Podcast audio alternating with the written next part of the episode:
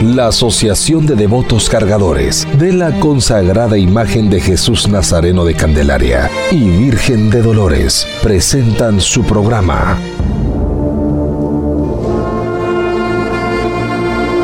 Camino a Jueves Santo, un programa histórico donde se hablará de anécdotas e información que nos preparará para el Jueves Santo místico, solemne y tradicional de la consagrada imagen de Jesús Nazareno de Candelaria, Cristo Rey y Santísima Virgen de Dolores.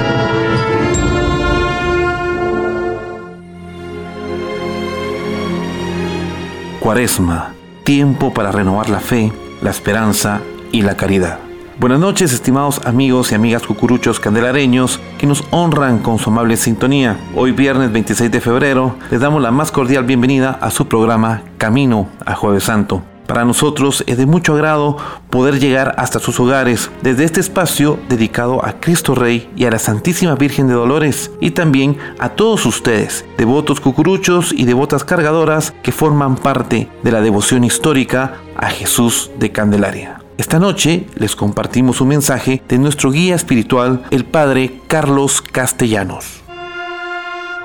En este tiempo de la cuaresma que estamos viviendo de una manera tan especial por medio de la pandemia, que como decía unos días antes, no tenemos la oportunidad de manifestar nuestra fe, nuestro amor nuestras cosas exteriores por medio de las procesiones, hoy tenemos que hacerlo de una manera espiritual, pero que sea eficiente.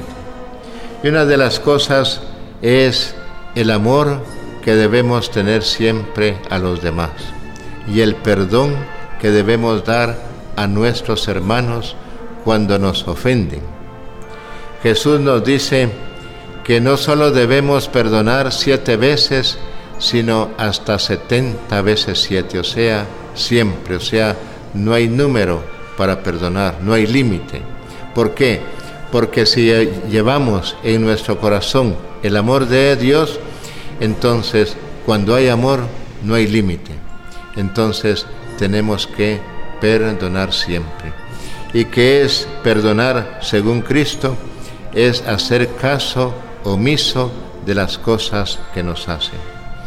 Y por eso la pregunta, ¿verdad?, que le hizo un día Pedro a Jesús, ¿cuántas veces tengo que perdonar? Y el Señor le dijo, 70 veces siete. El pecador pues es un cómodo e ingrato beneficiario de los dones de Dios que usa en contra de quien se los ha dado y se los ha conservado. O sea, si somos hijos del el mismo Padre que es Dios y todos somos hermanos, entonces no tenemos otra opción que darnos nosotros mismos a los demás. Por eso, todo pecado es un robo que se hace a la bondad, a la misericordia y al amor de, Dios y todo abuso de esos dones naturales nos hace contraer nuevas deudas ante Dios. Por eso, tener nosotros talento es comprometernos a hacerlos fructificar.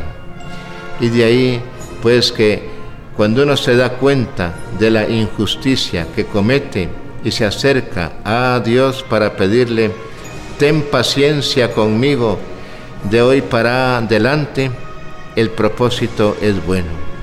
Y Dios cancela la deuda que debemos y todo comienza de nuevo. Por eso en este tiempo, mis hermanos, que nos ha tocado vivir de tanta incomodidad por la pandemia, de tanta gente que se ha quedado sin trabajo, de tantos que no les alcanza, ¿verdad?, para vivir una vida digna, tenemos que volver a lo que Jesús nos dice, amar sin medida y a perdonar sin medida. No nos amarguemos en eh, nosotros mismos, no nos amarguemos con lo que la gente nos hace. Jesús no pretendió impartir sus enseñanzas partiendo desde cero. Existía la ley, y Él vino a perfeccionarla. Y Él la predica, pero la predica también no como Dios, sino desde su experiencia como hombre, porque como hombre, pues también sufrió como nosotros de las incomprensiones, de los insultos de los fariseos, de las autoridades del pueblo, y sin embargo, Él siempre tuvo la bondad y la misericordia para todos. Por eso Jesús enseña que el perdón no es, no es cosa de números, sino el perdón es dar siempre amor a los demás. Y nosotros, pues podíamos comparar, ¿verdad? Como el grifo que tenemos en la casa, ya sea en el lavamanos o en la pila.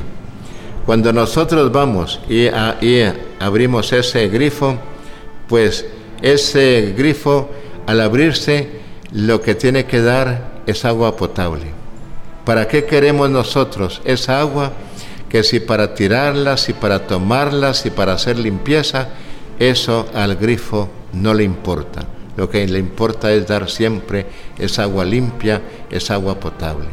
Así también nuestro corazón ¿Qué van a hacer de nosotros con el bien que hacemos?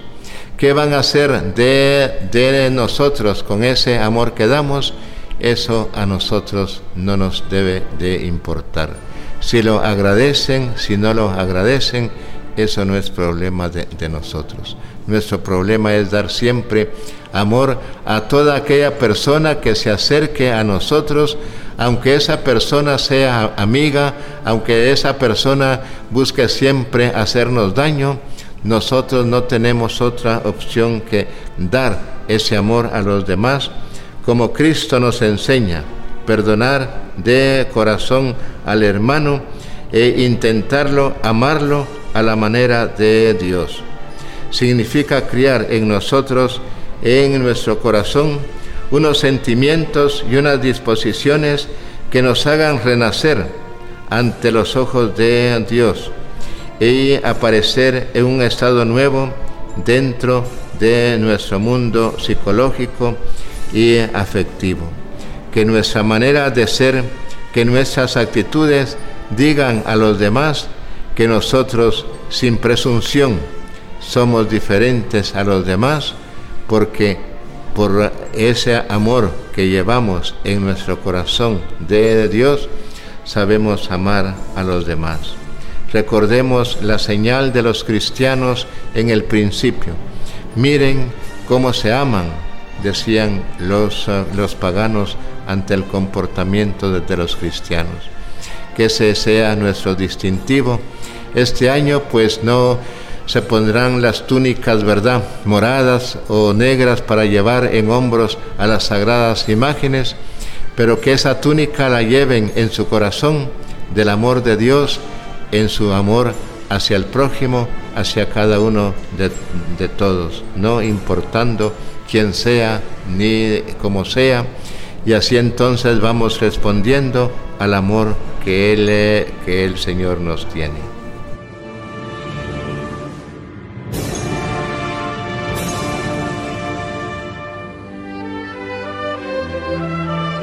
El maestro Oscar González dejó plasmado con bellas notas musicales una de las marchas fúnebres que se interpreta todos los jueves santos y nos recuerda a aquellos devotos que desde muy tempranas horas toman las lanzas tradicionales que acompañan a Jesús de Candelaria en su tradicional y solemne recorrido mismas que por varias décadas han visto pasar a miles y miles de devotos que con túnicas moradas y albas paletinas hacen su penitencia. La marcha fúnebre, los lanceros de Jesús, es una marcha muy antigua, misma que se tiene referencia histórica en los archivos musicales de Candelaria, que para el año de 1941 ya aparecía en el programa de marchas fúnebres del Jueves Santo de la inspiración del maestro Oscar González, Los Lanceros de Jesús.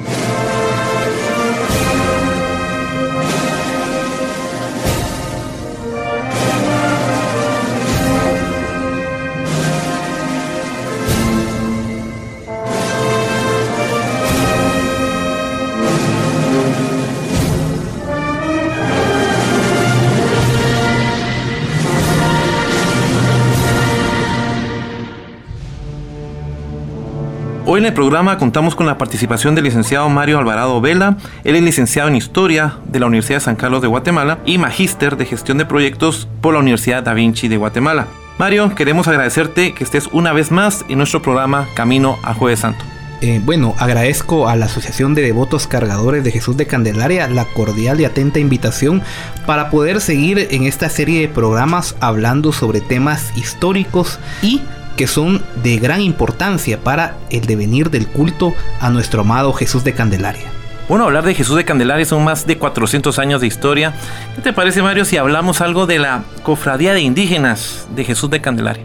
Bien, eh, para principiar tenemos que identificar qué es una cofradía. Bien, las cofradías son organizaciones que surgen eh, en la Edad Media como corporaciones gremiales, las cuales tenían a su, a su cargo agrupar a los diversos eh, miembros de los eh, oficios que existían en la Edad Media.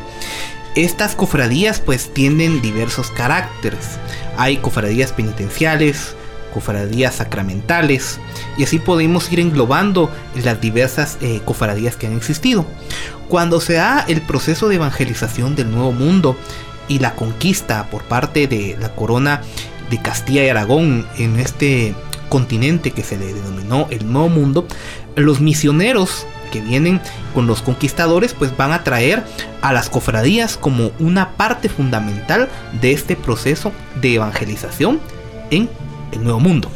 Y en el caso de Guatemala, la cofradía de Jesús Nazareno de Candelaria es una de las más importantes, no solo por su historia, sino también por la imagen que tenía a su cargo, que hoy en día veneramos todos nosotros en la parroquia de Nuestra Señora Candelaria. Bien, ¿y en qué época fue fundada aproximadamente la cofradía?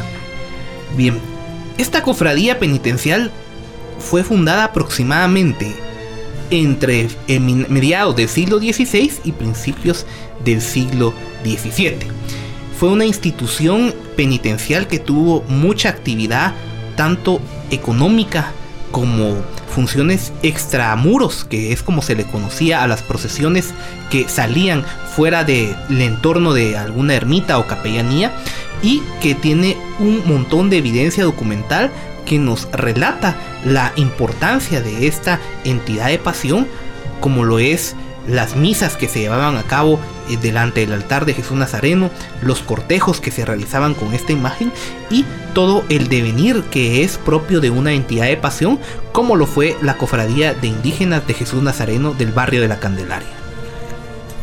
¿Qué componente social formó parte de esta cofradía, Mario? Bien, en la época colonial tenemos que entender, como lo decía Severo Martínez Peláez en su obra La Patria del Creo, que hubo una segmentación social.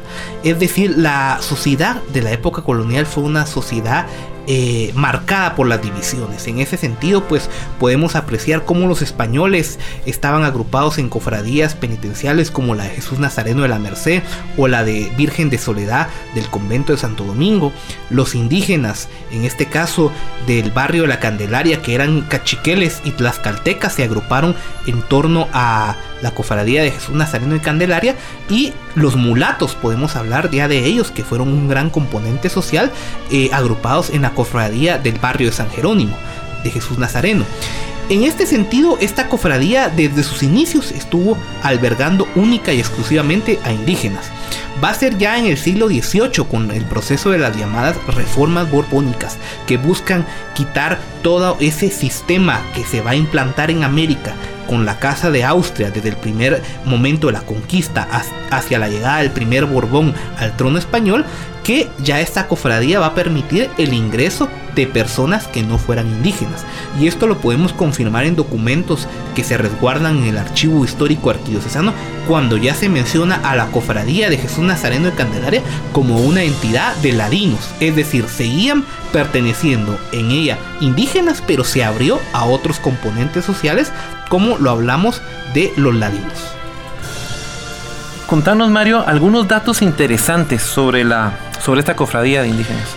Bien, esta cofradía de indígenas posee varios documentos pontificios que vamos a tratar en otro programa, pero dentro de todo su historial, recordemos de que es una de las entidades de pasión que, como lo he dicho, que tuvieron una vida social y económica muy activa en Santiago de Guatemala, podemos ubicar que va a ser de las pocas entidades que va a tener varios litigios con otras cofradías de otros componentes sociales y que esta va a salir beneficiada en muchos aspectos.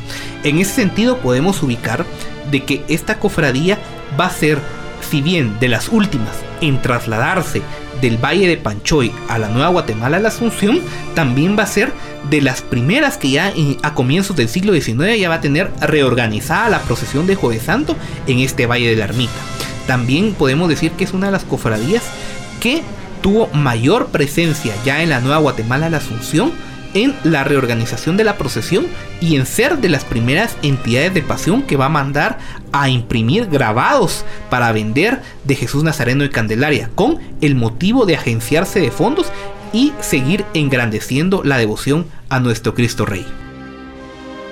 Jesús de Candelaria, tú, el Nazareno de la serena mirada, el Nazareno de los ojos verdes, el moreno del jueves santo, tú, que eres la inspiración de muchos, inspiración de marchas fúnebres, inspiración de muchos poemas, la inspiración de miles de guatemaltecos que te llevamos en hombros el jueves santo grande, el jueves santo de Cristo Rey, el jueves santo de blancas paletinas, el día eucarístico, el día de Cristo Rey. Jesús de Candelaria, apiádate de Guatemala y del mundo entero. Protégenos y danos tu bendición. Este segundo viernes de Cuaresma, Jesús Nazareno de Candelaria permanece expuesto en el altar mayor rememorando Jueves Santos de antaño. Con el título El sacrificio de Abraham, este adorno fue utilizado durante tres diferentes años. En el Jueves Santo 1 de abril de 1926, en el Jueves Santo 2 de abril de 1931 y en el Jueves Santo 24 de marzo de 1932. En el semanario El Nazareno de 1926 se encuentra la siguiente descripción. Tal corderillo que a los pies de Jesús espera sacrificado y consumiéndose en una hoguera. Las peñas son algo así como las elevadoras roscas de Moria. Como dato histórico, cabe mencionar que el 7 de febrero de 1926 fue inaugurada la nueva capilla de Cristo Rey y a las personas que colaboraron en la construcción se les repartió un recuerdo conmemorativo impreso en tela.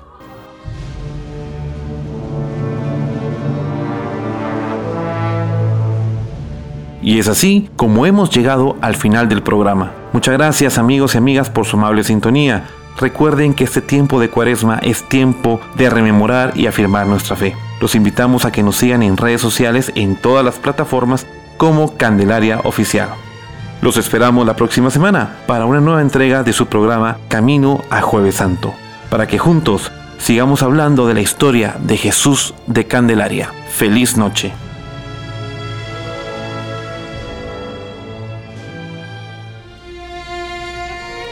Escuchaste el programa histórico